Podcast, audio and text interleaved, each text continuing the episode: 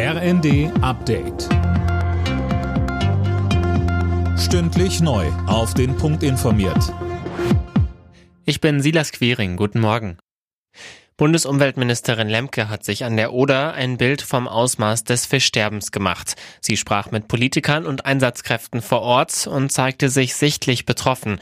Erste Kadaver wurden auch schon im Stettiner Haff an der Ostsee entdeckt. Mecklenburg-Vorpommerns Umweltminister Backhaus sagte im ZDF, wir haben ja darum gebeten, dass äh, das Angeln jetzt eingestellt wird und dass die Fische, die gefangen werden, wir sind in der Hochtourismussaison, dass diese Fische nicht genutzt werden.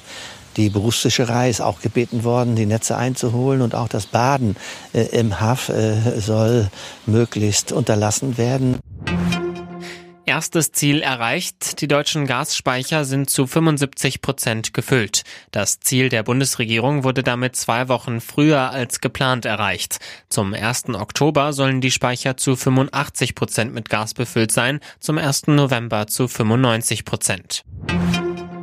Bildungsministerin Stark-Watzinger appelliert an Jugendliche, nach der Schule auch eine Berufsausbildung in Erwägung zu ziehen.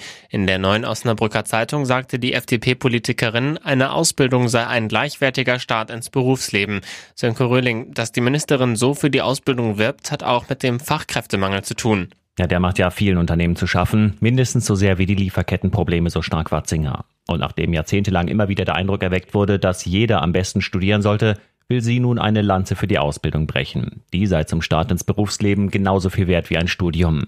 Mit einer Exzellenzinitiative will sie der beruflichen Bildung deshalb neuen Schub geben. Außerdem sagt sie, sollen Azubis künftig verstärkt Erfahrungen im Ausland sammeln können.